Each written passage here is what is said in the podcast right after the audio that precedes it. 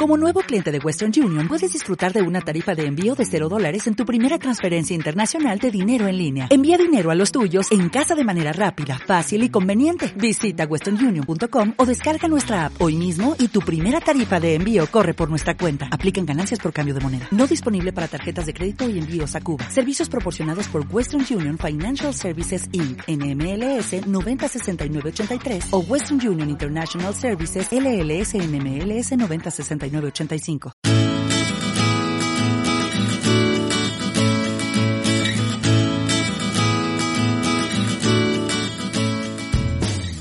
Bienvenido, bienvenida a la tercera parte del capítulo 143 de Nuevas Perspectivas. Siete ideas que nos ayudan a cumplir con nuestros propósitos y objetivos para el año. Hemos hablado en las dos partes anteriores de lo importante de la energía. La energía es lo que nos va a permitir crear. De hecho, todo el trabajo de activar el poder interno tiene que ver precisamente con la energía. Si utilizamos el recurso de la mente, de las historias, donde la enfocamos o cualquier otro recurso, pero siempre va dirigido a esa energía. Una vez que tenemos la energía, entonces vamos a ver cómo pasamos a la acción y cómo nos mantenemos en la acción. Y para mantenerte en la acción, en la parte 2 hablamos precisamente de dar pasos, de utilizar esa inercia, ponerla en funcionamiento para que vaya cogiendo inercia. Y qué hacer también cuando nos salimos.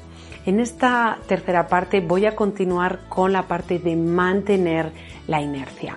Y es que a la hora de conseguir cualquier objetivo o de o propósito que nos proponemos crear un nuevo hábito, necesitamos partir o tener en cuenta que hay un proceso, un proceso que tiene un principio, que tiene un momento álgido y luego también que tiene un final. Y para mantenernos en el proceso, uno de los aspectos que nos va a ayudar es aquello que nos proponemos verlo siempre a largo plazo. Si es un hábito que quiero implementar en mi vida a largo plazo, es esto algo que yo deseo en mi vida.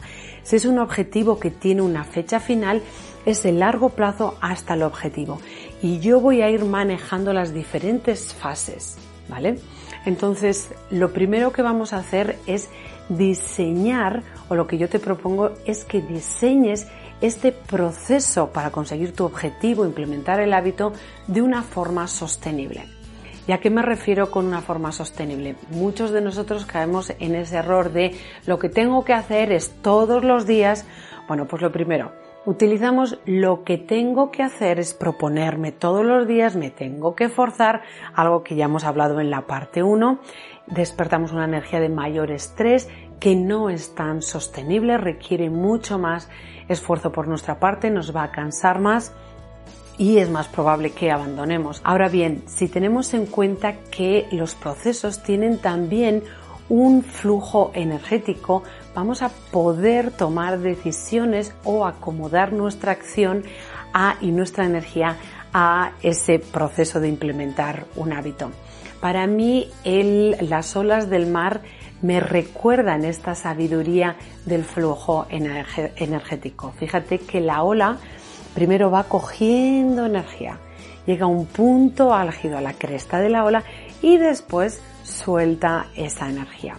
¿Qué significa esto? Bueno, que si nos proponemos hacer algo, por ejemplo, todos los días, es como si queremos estar encima en la cresta de la ola todo el tiempo no incluimos esta el prepararnos. Es al principio no tenemos el hábito, vamos a tener que generar más energía, va a costar un poquito más.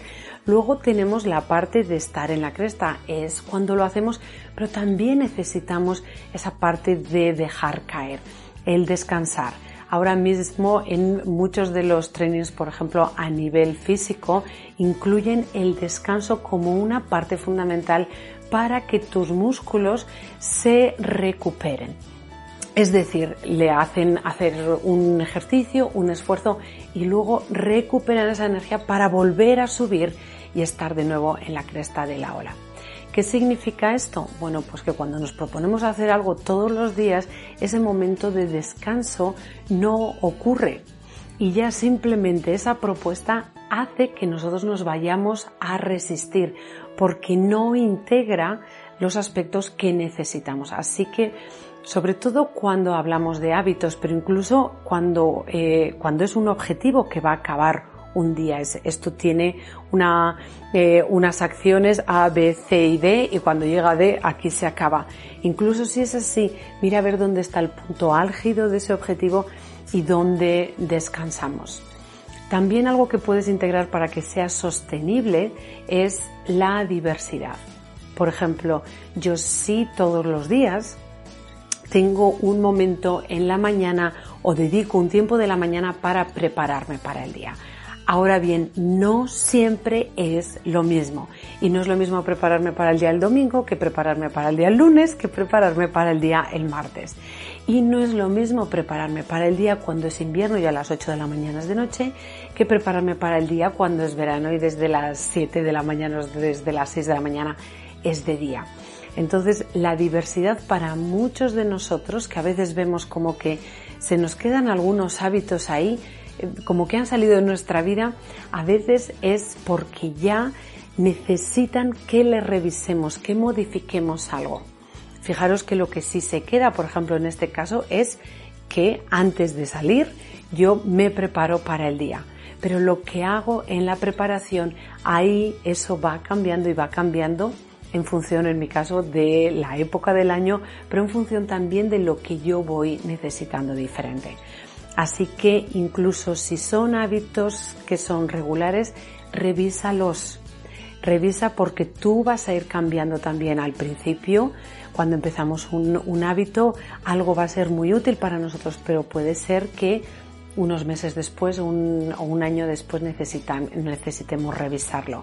Si queremos que sea sostenible, si queremos mantenernos en el camino o si queremos continuar, asegúrate que incluyes el descanso, que incluye los puntos de entrada, el coger velocidad, el, momento álgido y también el descansar. Eso lo va a hacer más sostenible. Y la sexta idea que te propongo es que incluyas también quién quieres ser en el camino. Es decir, de camino a obtener tu objetivo. ¿Quién quieres ser? Porque este es un beneficio que tienes ya extra en el camino hacia conseguir cualquier objetivo independientemente de si es un hábito que has completado día a día en camino a implementar el hábito o el objetivo, tú puedes estar teniendo la sensación de ser, de convertirte en quien quieres ser. Y esa satisfacción no solo ayuda a mantenerte en el camino, sino hacerlo también valioso. Es en este camino en el que consigues varios objetivos, convertirte en quien quieres ser, además del objetivo final. Bueno, pues ¿quién quieres ser? ¿Quieres ser generosidad? ¿Quieres ser generosidad hacia ti? ¿Quieres ser benevolencia? Esa, la benevolencia te va a ayudar sobre todo con las ideas que te puse en la parte 2 de este capítulo. En la parte 2 en la que, oye, me he salido del camino, voy a ser benevolente y con la benevolencia nos va a ser mucho más fácil redirigirnos y volver y continuar la benevolencia, quiero ser benevolente, quiero ser humor, quiero ser alegría, quiero ser amor, quién quiero ser en este camino. Y eso te ayuda a añadir beneficios a cualquier objetivo, es decir, lo integras en tu propia evolución de ser, le das un sentido todavía más grande, mayor y así potencias esa energía para mantenerte, para continuar. Recuerda que es un proceso, que estás en un proceso de evolución, que todo vale, que todo sirve si lo miras desde ahí, desde que todo es útil y cuál es la utilidad que le das tú. Y ya solo nos queda la idea número 7. Esta la he puesto al final por si nada de lo que he dicho hasta ahora te puede servir, entonces empieza por esa idea. Te la cuento en la última parte y como siempre te digo, recuerda que eres luz, así que sal ahí fuera y brilla.